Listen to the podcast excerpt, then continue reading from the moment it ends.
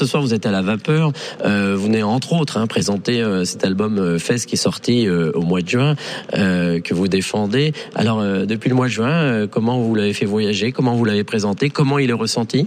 Alors je suis très contente parce que depuis le mois de juin, j'ai commencé à le présenter au- dans les festivals cet été avec un très bel accueil. Et puis là, voilà, depuis depuis la rentrée dans les salles et à chaque fois beaucoup de chaleur, beaucoup de beaucoup d'échanges avec le public. Donc c'est très beau. Je suis très contente. Vous êtes contente. hein. Et là, c'est vrai qu'il y a beaucoup de dates sur la tournée. Vous êtes toujours sur scène. Ça, c'est un plaisir. C'est un bonheur, c'est un bonheur et puis ça devient en fait quelque chose de très addictif.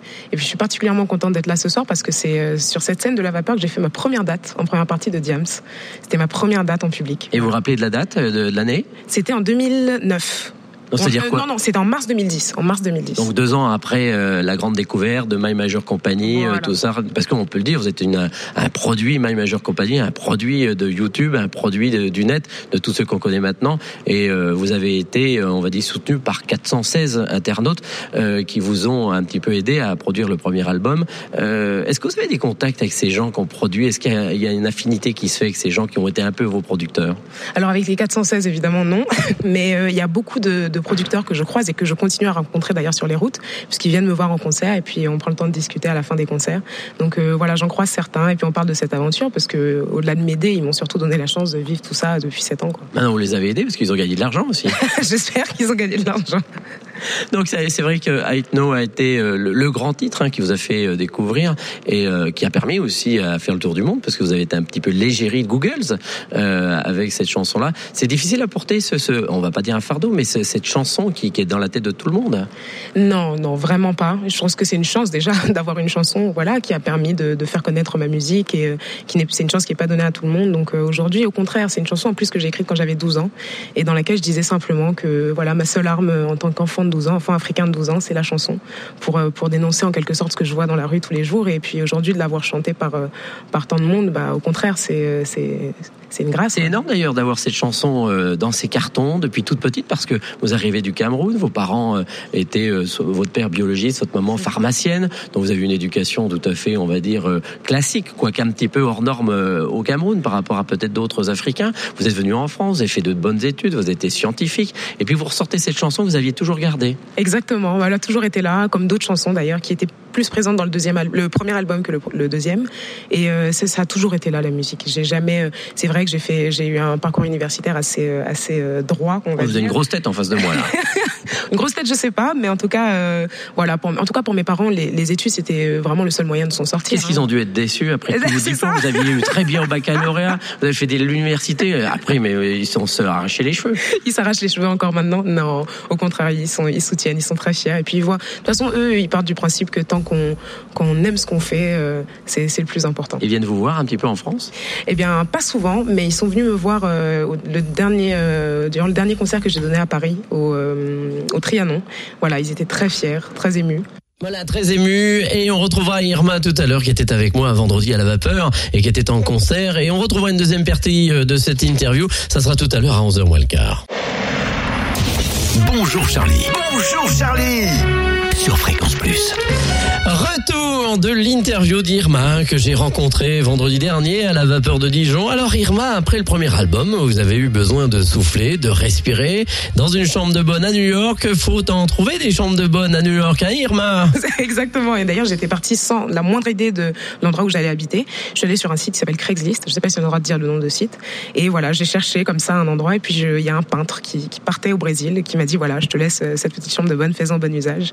Et voilà, c'est Et là, que vous avez commencé à filmer les gens dans la rue, à les regarder, et ça vous a inspiré. D'où sorti euh, Fess, qui veut dire euh, visa- Qui visage, visage. visage, exactement. Donc c'est le visage des gens que vous avez rencontrés, qui vous a marqué et Voilà. qui vous a permis de faire des chansons. Exactement. Et puis d'ailleurs, pas seulement à New York, mais finalement, euh, depuis que je tourne, depuis que j'ai, je mène cette vie-là de, de, de troubadour, on va dire, et que, et que je croise tous les soirs, voilà, des visages différents. Alors, vous écrivez essentiellement en anglais, parce que vous, vous écrivez vous-même vos chansons, vous composez vos chansons. Mm.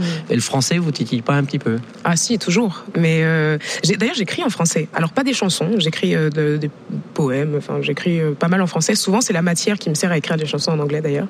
Mais euh, voilà, quand euh, je commence à chanter, euh, ça vient assez naturellement en anglais. Mais je me dis que le français arrivera dans pas très longtemps.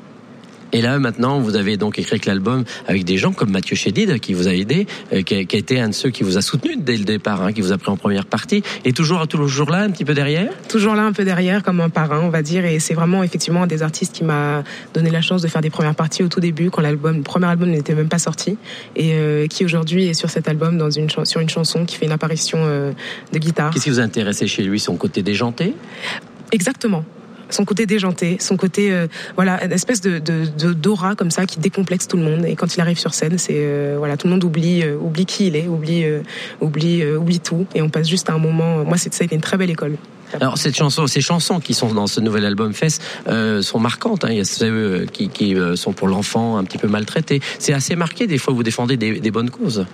Bah écoutez, en tout cas, j'essaie de parler de ce qui me touche. Euh, et d'ailleurs, euh, euh, la, la, chanson qui présente l'album, qui effectivement est illustrée par des enfants, pour moi, elle, elle s'adresse à, à, tout le monde. C'est une manière de dire que voilà, aujourd'hui, il y a des, des, souffrances qui sont tues et, et, qui paraissent banales parce que voilà, elles sont là, elles nous entourent et puis nous, on passe un peu à côté.